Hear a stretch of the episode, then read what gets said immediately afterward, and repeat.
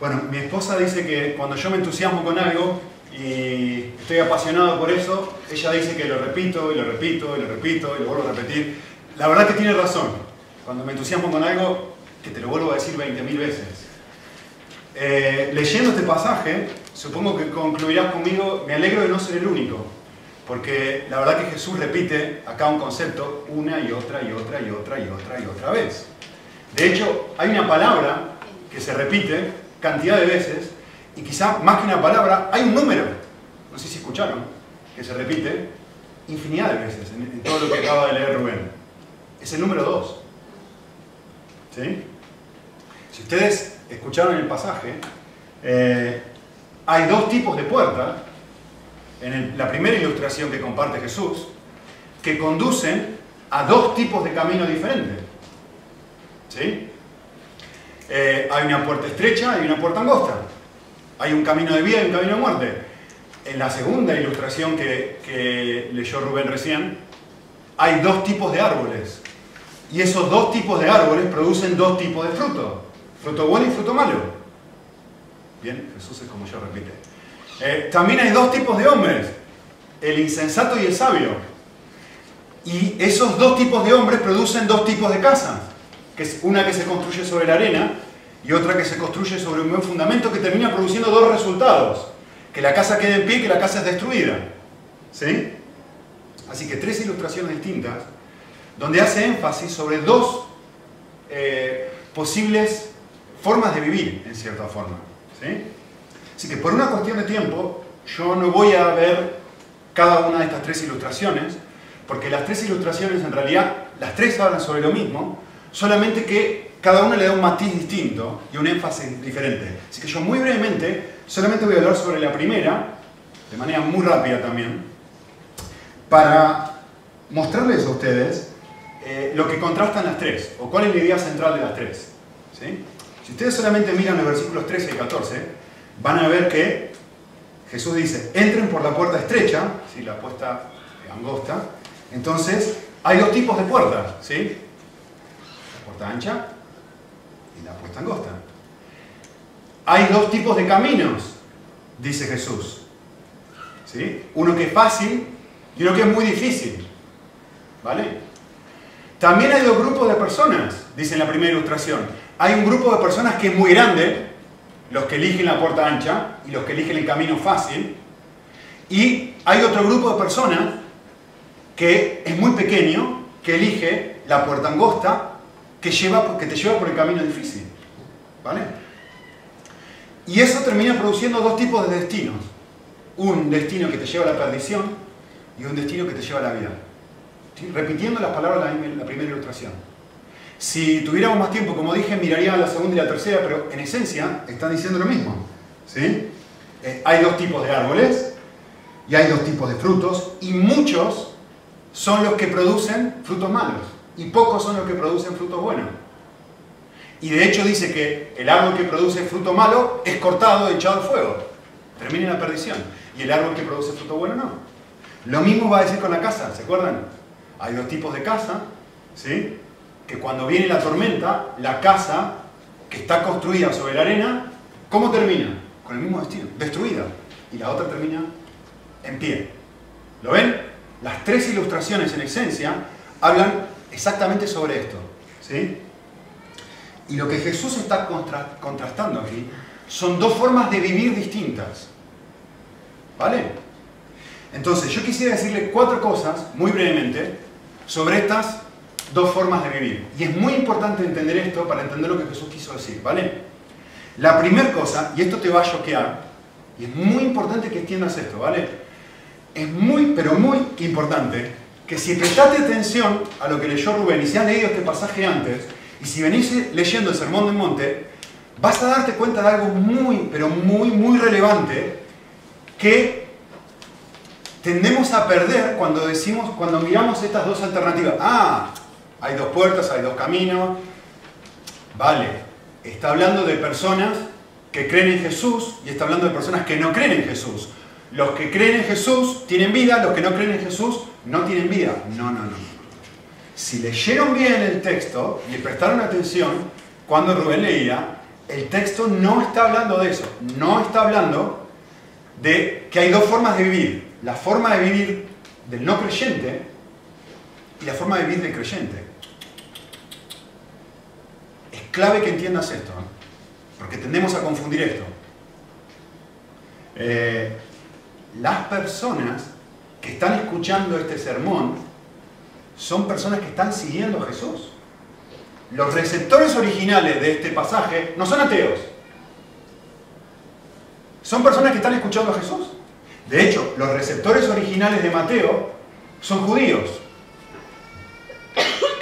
Así que ni los receptores, ni las personas que estaban escuchando a Cristo, ni los receptores originales de Mateo son personas no profesantes, no creyentes. De hecho, si prestaste atención de vuelta, en el segundo grupo lo dice muy clarito. ¿Quiénes son las personas que dan fruto malo? Los profetas. ¿Y qué son los profetas? Personas que creen. ¿Vale? De hecho, de vuelta, en la tercera ilustración, si escuchaste mientras leíamos, dice, no dice, están las personas que escuchan la palabra de Dios y están las personas que no escuchan la palabra de Dios. No, no, no, no, no. Fíjense bien. En la última ilustración dice, están las, las personas que escuchan la palabra de Dios y la viven, y están las personas que escuchan la palabra de Dios y no las ponen en práctica. Los dos grupos de personas están viniendo a la iglesia, están viniendo a escuchar. No son personas creyentes versus no creyentes. Muy importante entender esto. Segunda observación. Jesús tampoco está diciendo que nos podemos confundir. Ah, no. Las dos formas de vivir son las personas que obedecen y las personas que desobedecen. Nada que ver. Nada que ver. Si, leíste el Sermón del Monte, si has estado en las últimas predicaciones, te habrás dado cuenta que no es así. Jesús, cuando vos mirás el Sermón del Monte, Jesús no dice, bueno, mira, hay gente que ayuna y hay gente que no ayuna. Hay gente que ora y hay gente que no ora. Hay gente que da dinero y hay gente que no da dinero. Hay gente que obedece los mandamientos y hay gente que no obedece los mandamientos. ¿Es eso lo que dice Jesús en el Sermón del Monte? No. Jesús en el Sermón del Monte dice, hay, gente que ayuna, ora y da dinero de una forma y hay gente que lo hace de otra forma distinta.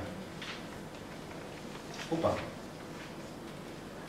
Jesús dice, están los que obedecen el mandamiento de manera literal y están los que obedecen el mandamiento de otra forma distinta.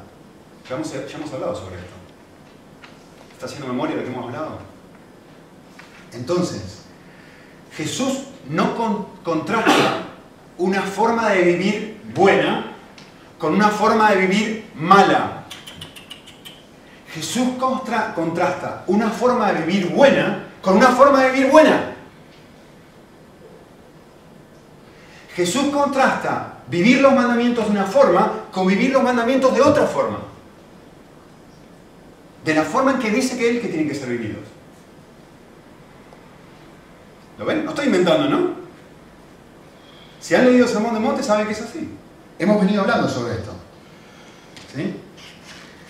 Jesús no está diciendo, tercera observación que quisiera hacer sobre esto, hay un grupo, hay que entender esto, hay un grupo de personas bien, buenas, que están haciendo el bien, y hay un grupo de personas malas. Sé de las personas buenas. Esfuérzate por ser una de estas personas. No es lo que Jesús está diciendo. No es eso lo que Jesús está diciendo. De hecho, si prestan atención a las ilustraciones, hay, los dos grupos de personas se parecen bastante. Está la casa y la otra casa, y si vos examinás las dos casas, son iguales. Pero hay algo que es distinto. El fundamento. Pero externamente las dos casas se parecen. De hecho, los frutos se parecen bastante. Por eso dice examinar. Si estos profetas vienen ustedes, no, no, no, y tienen que sentarse y mirar bien, porque se parecen. ¿Vale? De hecho, Jesús en el Sermón del Monte dice exactamente lo opuesto a esto. Jesús nos dice, mirá, hay dos formas de vivir, esta y esta, la buena y la mala. No, no, no. Jesús no dice, hay personas que tienen un corazón bueno y hay personas que tienen un corazón malo. Sé de las personas que tienen el corazón bueno. Jesús dice exactamente al revés. Lo que Jesús dice, ha dicho, por lo menos hasta ahora en el Sermón del Monte, es, hay un grupo de personas que piensa que está bien y hay un grupo de personas que se está dando cuenta que está mal. Y está comenzando a sentir ganas de cambiar. Bienaventurados los que hacen las cosas bien. Bienaventurados los buenos. Bienaventurados los santos, dice Jesús. ¿Dice eso Jesús? Jesús dice, bienaventurados los que cuando miran su vida espiritual se dan cuenta, estoy en bancarrota. Bienaventurados por... Las personas que andan bien en su vida de santidad. No, no, no, no. Dice, al revés dice. Bienaventuradas las personas que lloran porque se dan cuenta que su vida de santidad no es lo que debería ser. Bienaventurados que tienen hambre y sed de cambiar de justicia. ¿Se dan cuenta que cuando Jesús habla en el Sermón del Monte, está mostrando dos formas de vivir que no tienen que ver con todo esto? No tienen que ver con lo que uno piensa. Eso está hablando de personas. Está hablando de un grupo de personas que por lo menos creen en Él. O son profesantes. ¿Vale? Así que, yo lo que quisiera hacer ahora, y quisiera dedicar todo este tiempo a esto, es, yo quisiera dedicar em, el resto del tiempo que me queda a hacer un contraste y a comparar de una manera lo más práctica que pueda eh, cómo se ven estas dos formas de vivir en la vida práctica. ¿Cómo son? E intentar contrastarlas y ayudarlos a pensar un poquitito. ¿Sí? Así que, eh, ahí tienen su cuadrito en el bosquejo y los desafíos que los vayan completando en la medida que puedan. Y si no yo después se los doy completo en una hojita. Eh, lo que Jesús está hablando es de dos formas distintas. Y la primera forma de vivir yo la llamé la persona religiosa. Y el segundo grupo de personas lo he llamado la persona que es verdaderamente espiritual. La persona que entiende el Evangelio si quieren decirlo de otra forma. ¿sí? entonces déjenme darle algunas características de la persona religiosa. La persona religiosa se preocupa por obedecer. Miren qué bueno que es esto. Uno dice, la persona que está mal, escuchen lo que estoy diciendo, este es el grupo de la gente que está mal, según Jesús. La persona que está mal se preocupa por obedecer. ¿De dónde saco esto? Está en todo el sermón. Yo no maté a nadie. Y Jesús dice, ¿y con tu boca herís? Yo no cometí adulterio. ¿Y tu mente? Yo no me divorcié de mi esposa. Yo, yo ayuno, yo oro, yo doy dinero. Y Jesús dice, hay algo mucho más profundo que simplemente obedecer. Eso es ser un religioso. Y Jesús dice, ah, si estás viviendo así, cuidado, porque puedes estar en el camino ancho. Puedes, estar, puedes haber abierto la puerta incorrecta. Puedes estar poniendo tu fundamento sobre la arena. No, no, no, no, la vida no se trata de eso. Es más, miren, la persona religiosa eh, piensa en función de mandamientos. Yo hice esto, estoy bien. Yo no hice lo otro, estoy bien. Yo no maté a nadie, estoy bien. Es más, la persona religiosa, miren la pregunta que se hace. La, pregunta religiosa, la persona religiosa se hace esta pregunta. ¿Estoy haciendo lo correcto? Esa es la, pregunta favorita. ¿Estoy haciendo lo correcto, sí o no?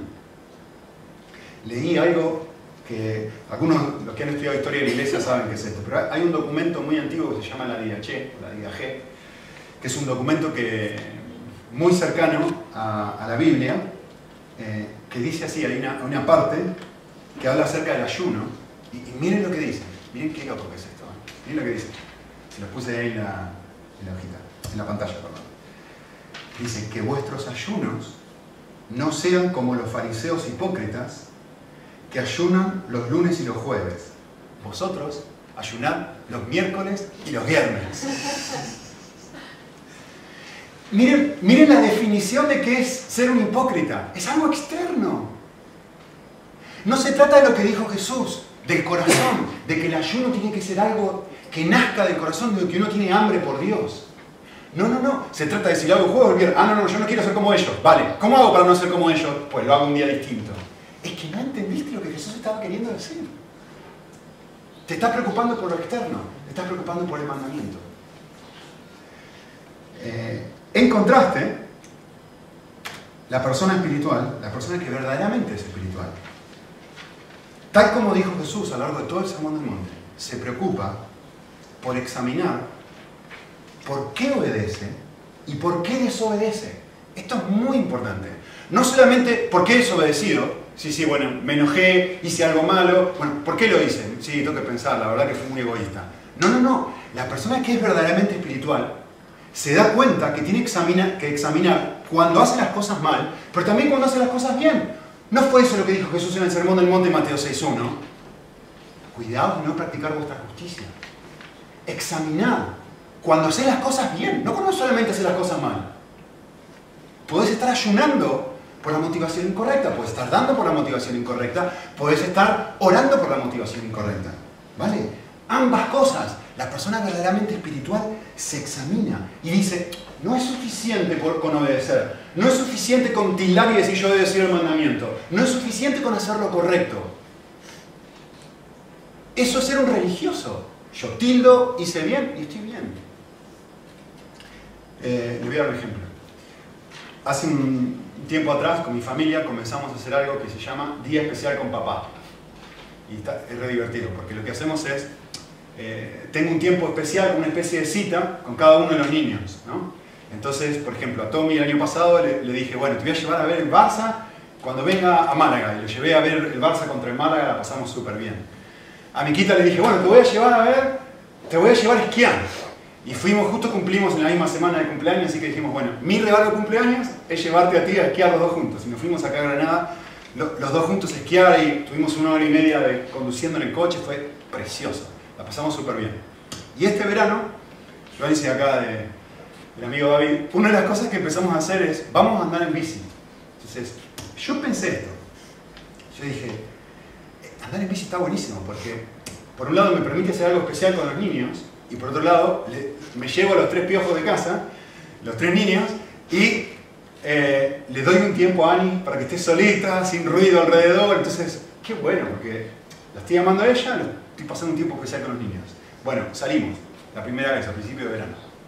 Yo no les puedo explicar, algunos de ustedes saben esto, me gustan mucho los castillos. ¿Recuerdan que les dije, no? Que me encantan los castillos. Estar andando en bicicleta fue como, como estar mirando un castillo que fue una experiencia tan divertida, la pasé tan bien. Estaba con los nenes andando y está, fui por lugares que nunca había conocido de aquí, de Málaga. Estuvimos andando, la temperatura perfecta, cielo, cielo azul. Íbamos pegados en el paseo marítimo, al lado del, del, mar y los niños detrás mío. Fue una experiencia, para mí fue una experiencia casi celestial. La pasé bomba. Entonces, es que quería repetirlo, lo único que quería hacer era repetir, repetir, repetirlo.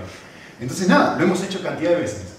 Em, la semana pasada fuimos em, a Puerto Banús, a la playa que están por ahí en Puerto Banús, no a comprar, ¿eh?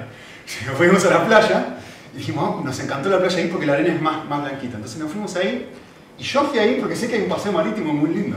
Entonces fuimos, llevé, cargué la bici en el coche, llevé a los niños y dije, qué momento especial. Le digo, quédate leyendo solita, les llevamos una sillita, quédate leyendo un rato sola y divertida, y yo me llevo a los niños a andar en bici. Como estábamos andando en bici, empezamos a andar, y claro, para mí era la primera vez andar en bici por ahí, y fue una experiencia similar a la primera vez. ¡Ah! ¡Qué bueno que está esto! ¡Qué bueno! ¡Está buenísimo! ¡Está buenísimo! Está no quiero frenar! Y de repente empieza mi niño a decirme, papá, estoy cansado. Bueno, bueno, bueno, un poquito más, un poquito más. Y a los, a los tres minutos, papá, estoy cansado. Un poquito más, un poquito más, un poquito más papá, estoy cansado. Y yo no dije nada, pero para adentro estoy pensando, nano, me arruina este momento que la estoy pasando tan bien. Y estaba pasando un momento tan lindo. Y digo, bueno, bueno, hacemos una cosa, ahora en cinco minutos te compro un helado. ¡Ah! Y empezó a, empezó a andar más rápido, ¿no? Y llegamos al lugar, le compré el helado, estaba feliz, volvimos Y cuando estábamos volviendo, yo me puse a pensar y digo, tan lejísimo. Hicimos como una hora andando en bici con los niños. Volví a andar en bici digo, y el Señor hizo esto. Yo estoy pensando que Dios está pensando, Nico, qué buen papá que sos. Cuando lo que en realidad está pasando es Dios está llorando y diciendo, Nico, qué egoísta que sos. ¿Saben qué me di cuenta? Llevo a mi niño a mirar el Barça, que me gusta a mí. Llevo a mi niño a esquiar, a mi niña a esquiar, que me gusta a mí. Llevo a mis niños a andar en bici, supuestamente era para dejar a mi esposa sola. Supuestamente era para pasar un tiempo con ellos. Y lo que está mostrando de repente esto es decir, pero si me estoy enojando porque mi niño no se apura y no va donde yo quiero, no lo estoy haciendo por ellos, lo estoy haciendo por mí. Pero yo estoy obedeciendo, estoy haciendo algo bueno, y soy un buen papá. Esto es el sermón del monte. Esto es el sermón del monte. No es simplemente obedecer, no es hacer lo bueno, es mirar mi corazón y darme cuenta y decirme, ¿por qué estoy haciendo lo bueno y por qué estoy haciendo lo malo? La persona religiosa piensa en función de mandamientos. La persona espiritual piensa en función de ídolos. ¿Qué es lo que domina mi corazón? Lo que domina mi corazón en ese momento es, quiero pasar un buen momento andando en bicicleta. Ese es mi Dios. Ese es mi máximo anhelo. A eso yo le estoy rindiendo pleitesía. A eso yo estoy adorando en este momento. ¿Sí? Les voy a leer una cita que está muy buena. Así que no van a llegar a anotarla. Disfruten. Si quieren les doy el después. La cita dice así, John Piper. Dice, el mayor enemigo del hambre de Dios no es el veneno, sino el pastel de manzana. Lo que apacigua nuestro apetito por el cielo no es el banquete de los malvados, sino el constante picoteo entre horas a la mesa del mundo. No es la película para adultos, sino los constantes sorbos de trivialidad que ingerimos cada noche. A pesar de todo lo malo que puede hacer Satanás, cuando Dios describe lo que nos aparta de la mesa del banquete de su amor, siempre acaba siendo alguna de sus bendiciones. Y cita un pasaje, pueden leerlo si quieren después. El mayor adversario del amor de Dios no radica en sus enemigos, sino sus dones las cosas buenas que nos da. Y los apetitos más mortíferos no son el, el del tóxico veneno, sino lo que sentimos por los sencillos placeres de este mundo. Porque cuando sustituimos a Dios por un apetito, apenas si logramos discernir la idolatría. Gracias Señor que estoy pasando este momento tan lindo con mis niños andando en bici. Genial. Está muy bien. Pero de repente transformo eso en mi razón de vivir. Tommy, apurate, no, dejes de hacer, porque esto es lo que ahora me está causando placer y mi, mi razón última de vida. Transformé un regalo en algo bueno, no algo malo, ¿eh? Algo bueno en mi razón de vivir, en un ídolo. Sigue diciendo así, Piper. Jesús dijo que hay personas que escuchan la palabra de Dios y se despierta en su corazón el deseo de conocerle. Pero entonces, yéndose, son ahogados por los afanes y las riquezas y los placeres de la vida. En otro momento dijo, las codicias de otras cosas entran y ahogan la palabra y se hace infructuosa. Los placeres de la vida y las codicias de otras cosas no son malas en sí mismas. No son malas, ¿eh? Escuchen bien, no son malas. No se trata de vicios. Este no es nuestro mayor problema. No es que voy a matar a alguien, no es que voy a robar, no es que voy a hacer grandes cosas terribles. Le está hablando a personas profesantes, le está hablando a personas que piensan que son cristianos. Es como si la audiencia fueran ustedes, esa es la audiencia de Jesús. Está hablando un sermón, no son personas ateas. Esto es lo que hay que entender. Jesús, eh, Piper dice, y me encanta porque es lo que dice Cristo. Dice, no se trata de vicios, son los regalos que Dios nos da. Son tu alimento básico de carne con patatas. El café, la jardinería, la lectura, la decoración, los viajes, las inversiones, ver la tele, navegar por internet, ir de compras. hacer deportes, ahorrar y charlar. ¿Por qué? Porque todo esto se puede constituir en un sustituto de Dios. ¿Son malas estas cosas? Por supuesto que no. Son dones de Dios, son regalos de Dios. El problema es que tomo ese regalo de Dios y lo transformo en un Dios en sí mismo. Me enamoro de los dones de Dios. Y cuando hago esto, pierdo a Dios de la ecuación. Esto es el sermón del monte. Tomar el ayuno, tomar la oración, tomar los mandamientos y perder a Dios de la ecuación. Y decir, ahora lo estoy haciendo para que los demás me vean. ¿Y Jesús qué quiere hacer? Volver a incluir a Dios en la ecuación. Tenés que estar enfocado en una audiencia distinta. Así que, la persona religiosa se pregunta esto. ¿Yo estoy haciendo lo correcto? ¿Estoy orando? ¿Estoy ayunando? ¿Me estoy portando bien? La persona que es verdaderamente espiritual se hace una pregunta completamente distinta. Se hace la pregunta, ¿cuáles son mis deseos más profundos? No es, estoy pasando tiempo con mis hijos, no es, estoy haciendo las cosas correctas, es, ¿cuál es mi deseo más profundo hacer esto? Eh, de vuelta, les voy a dar la última cita que está muy buena, que dice así, escuchen, ¿eh? fantástico esto. De vuelta, el, eh, mismo Piper dice esto. Santiago, me generó mucha convicción esto. Dice, Santiago define la oración como una petición a nuestro esposo celestial. Y escuchen esto. ¿eh? Luego reflexiona sobre la posibilidad de que pidiéramos a nuestro esposo que pagase nuestra visita al prostíbulo.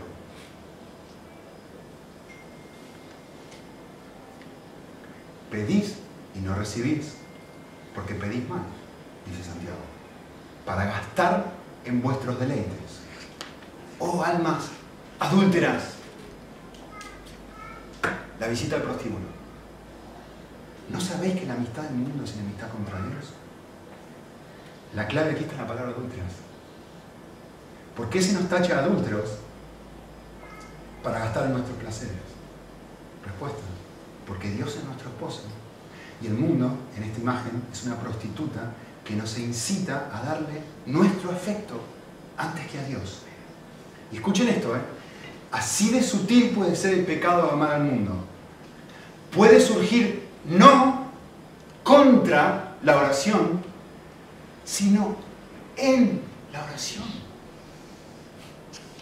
Oramos no para que Dios, como nuestro esposo, llegue a ser quien satisfaga nuestras necesidades más profundas, sino que oramos para que nos llene de sus dones y ser satisfechos por medio de ellos. No tiene precio lo que está diciendo aquí. ¿Ustedes se dan cuenta de lo que está pasando? No se trata de, ¿estoy orando? Se trata de, ¿cuáles son mis deseos más profundos cuando estoy orando? Señor, dame un mejor trabajo. ¿Qué estoy buscando? ¿Realmente estoy buscando poder mantener a mi familia? ¿O tener suficiente dinero para satisfacer las cosas que yo quiero? Para comprarme un tele nuevo, un coche nuevo, lo que sea que, ustedes saben que la frase es muy interesante. ¿eh? Le estoy diciendo al esposo, por favor, pagame mi visita al prostíbulo. ¿Lo ven? Señor, quiero vacaciones. Está bien, está fantástico descansar. Las vacaciones no son malas, vacaciones son muy buenas. Nosotros no vamos de vacaciones. Pero el punto es que eso puede transformarse en algo tóxico, aquello en lo que yo realmente busco vida.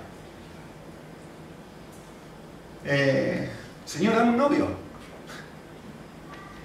¿Está mal que tener novio? No, yo toda mi vida quise tener novia. Supongo que ustedes también. Dame un novio. ¿Pero qué estoy buscando con mi novio? ¿Le estoy diciendo al Señor, pagá mi visita al prostíbulo? No, porque si yo encuentro un novio, entonces realmente mi corazón va a estar lleno. Ahora estoy vacío.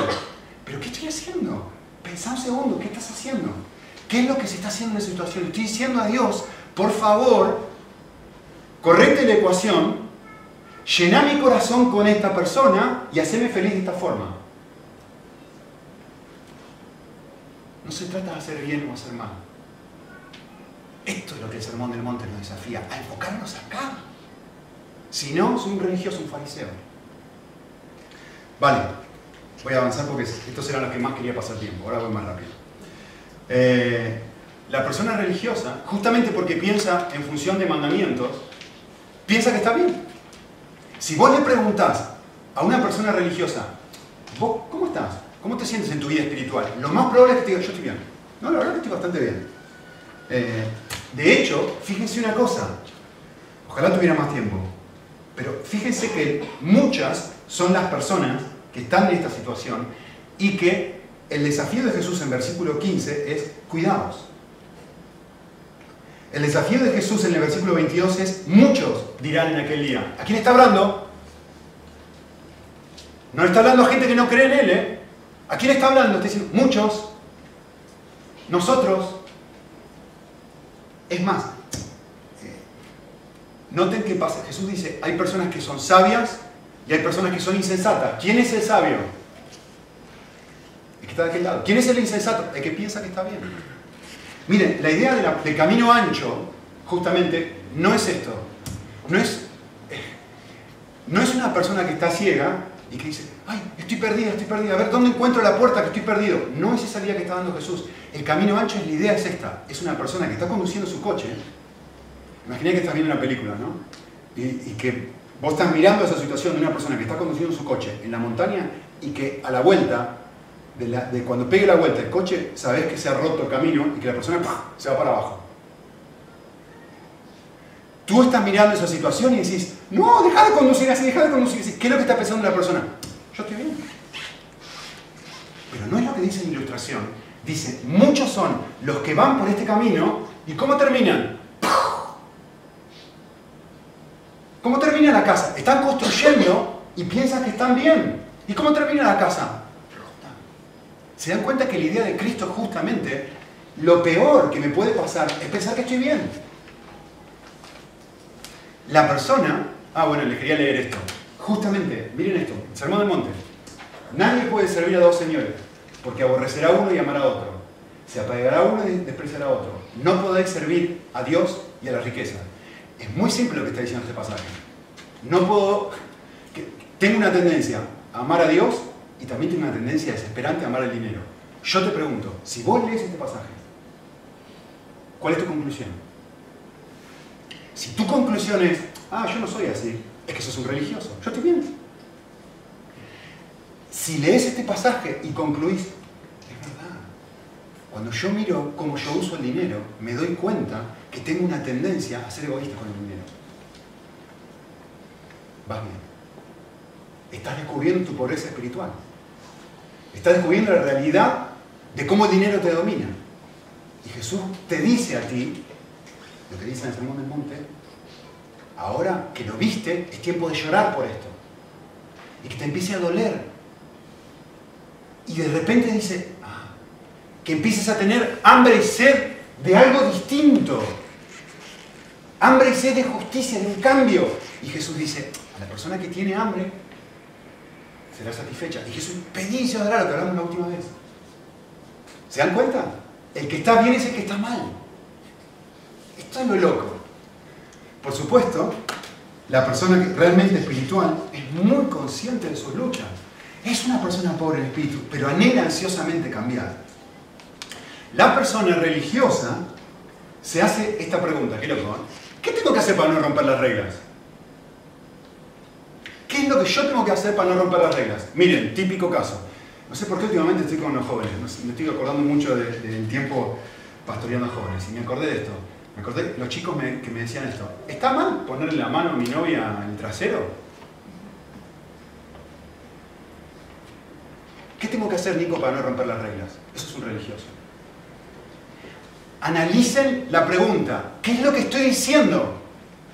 ¿Qué es lo que realmente estoy diciendo? Estoy diciendo, si yo le pongo la mano a mi novia donde no le tengo que poner, ¿va a haber consecuencias? ¿Dios me va a castigar? ¿Me voy mal en la vida? ¿Se dan cuenta? ¿Está mal si tengo una novia no creyente, si tengo un novio no creyente? ¿Qué es lo que estás pensando? Lo mismo. ¿Cómo hago para no romper las reglas y no sufrir las consecuencias? ¿Sí? Bueno, No me ha acostado con nadie. ¿Está mal? El esposo piensa. ¿No me ha acostado con nadie? ¿Está mal si yo miro? ¿Está mal si yo me compro esta ropa? Piensan por ahí. ¿Está mal si voy a las rebajas? Y me compro un montón de ropa. ¿Cómo hago para salirme con la mía y, y que Dios no me castigue? Eso es una forma de pensar religiosa. Dios no funciona así. Lo que estoy tratando de hacer es salirme con la mía. La persona verdaderamente espiritual justamente es la pregunta que Jesús hace en Mateo 5, 47. La persona que Jesús hace, que la pregunta que Jesús hace es, ¿qué hacéis de más? Si amáis a los que os aman, ¿qué hacéis de más? ¿Sí?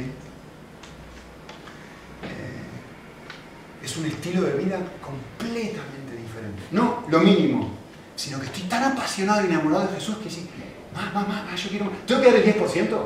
La Biblia dice que yo tengo que dar el 10%. ¿Qué tengo que hacer para estar bien con Dios? ¿Qué tengo que hacer para no romper las reglas? La persona que es verdaderamente espiritual tiene una pasión, tiene un, tiene anhelo. Me encanta, me encanta lo que hace Rafael cada domingo, que se lleva a los niños y los lleva a kiosco.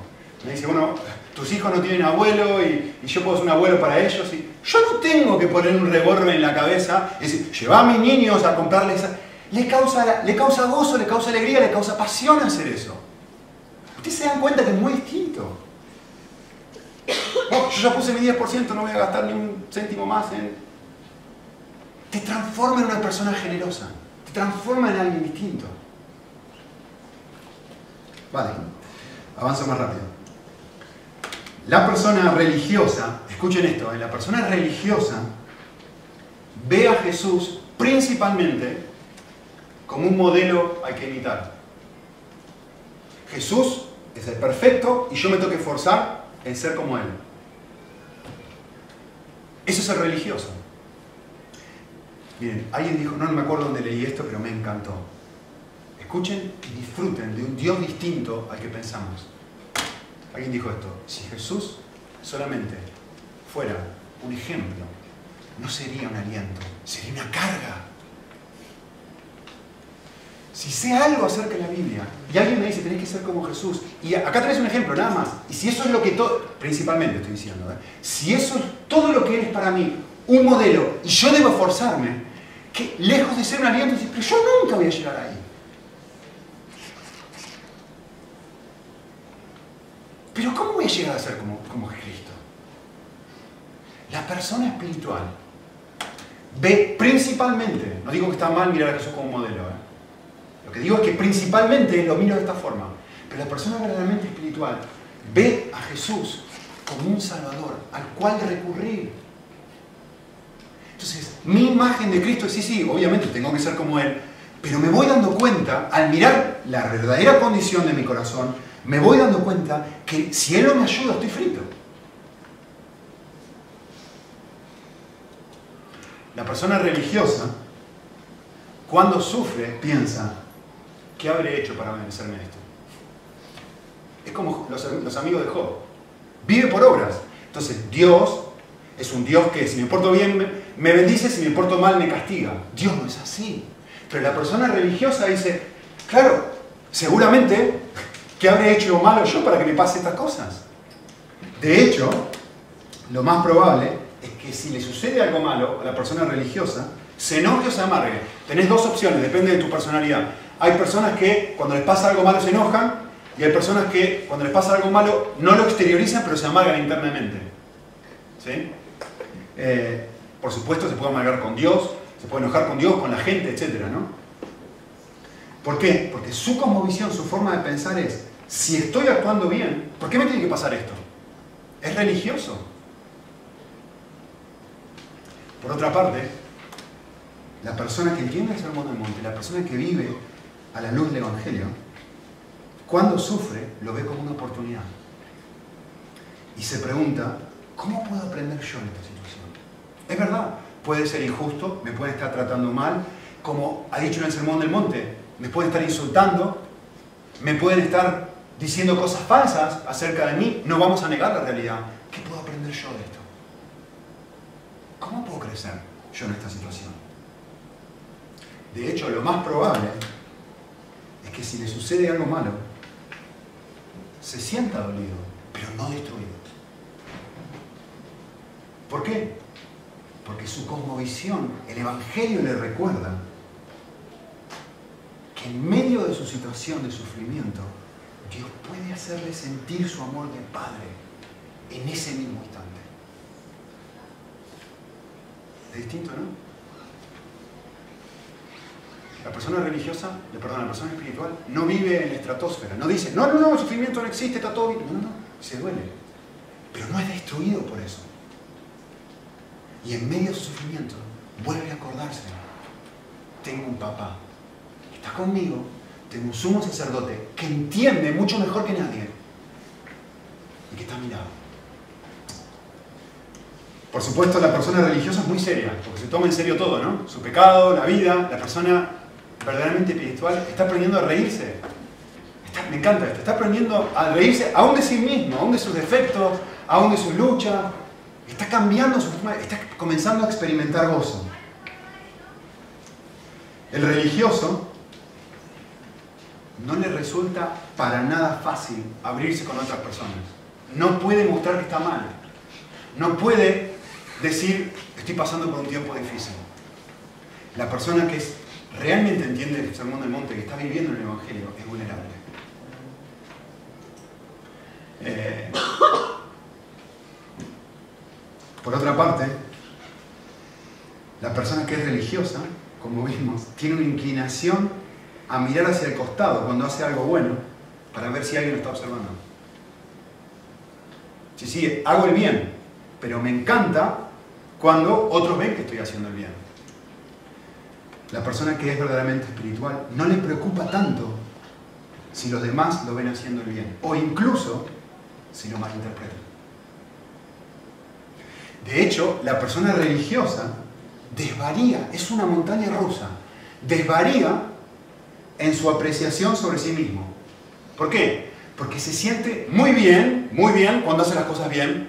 Qué bueno, qué bueno que soy, porque estoy evangelizando, estoy ayunando, estoy orando, estoy haciendo todas las cosas que Dios quiere que haga yo me porto súper bien. Cuando hace algo malo, lo destroza. Porque depende de su actuar. En cambio, la persona verdaderamente espiritual alcanza de a poquito un nivel de mayor estabilidad emocional. ¿Por qué? No porque no haga cosas malas, no todo lo contrario, sino porque se da cuenta de que es amado a pesar de lo que es y a pesar de lo que hace. Y eso le da un nivel de estabilidad distinto. Dos más, y con esto terminamos. La persona religiosa basa su identidad y su autoestima en algo, sea lo que sea, que hace bien y que le hace sentir valioso y le da significado. Ahí está su identidad. Cuando me siento, miren lo que dice, de vuelta, no tuve tiempo, ¿no? Pero si ustedes leyeron el pasaje en versículo 22, dice,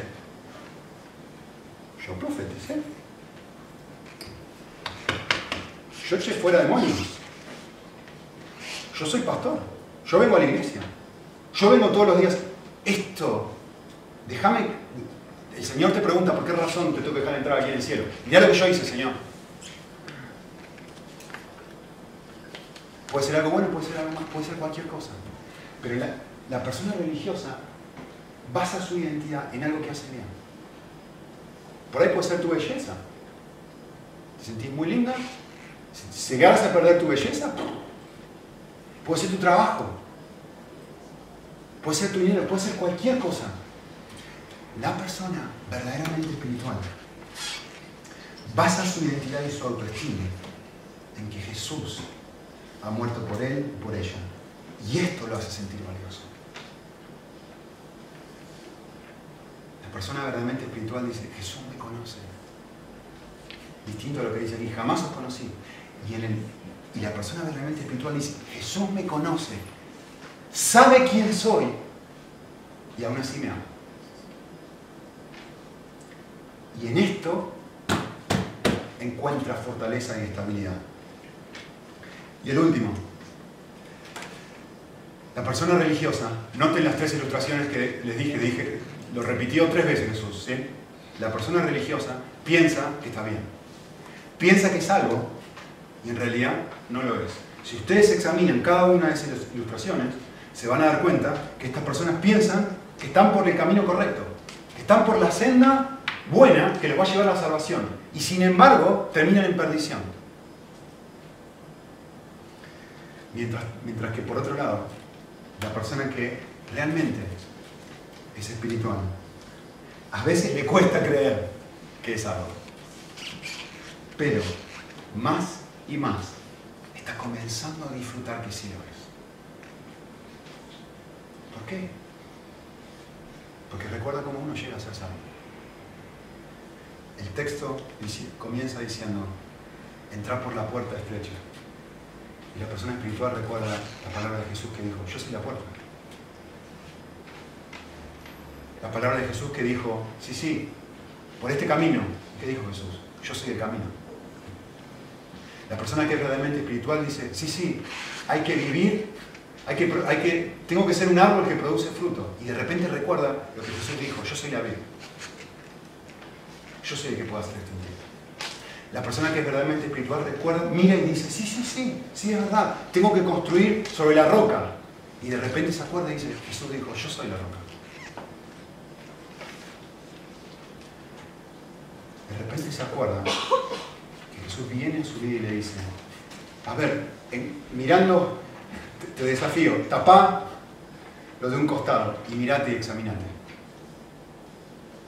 Lo más probable, espero que concluyan, la verdad Nico, si me pones un termómetro en esto, es que no ando muy bien. Y el objetivo de lo que Jesús quiere hacer, y también quise hacer yo con ustedes, es justamente darte cuenta que si examinas la luz de la Biblia, esto es como un espejo, dice Santiago, que te muestra tus defectos. Pero no solamente para dejarte ahí. También te muestra una cruz. También te muestra un calvario.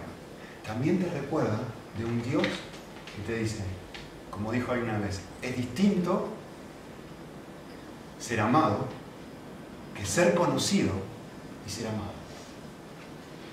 Hay un Dios que te dice, yo sé quién eres, pero yo he muerto por ti y te amo.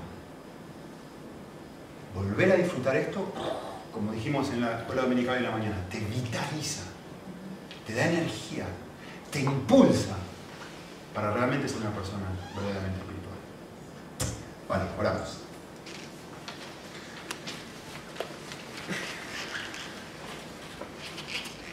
Señor, gracias por la sustitución, que tú eres todo lo que nosotros no somos que tú fuiste, tú viviste la vida que nosotros deberíamos haber vivido y no vivimos, y tú moriste la muerte que nosotros deberíamos haber muerto para que tuviéramos vida, Señor.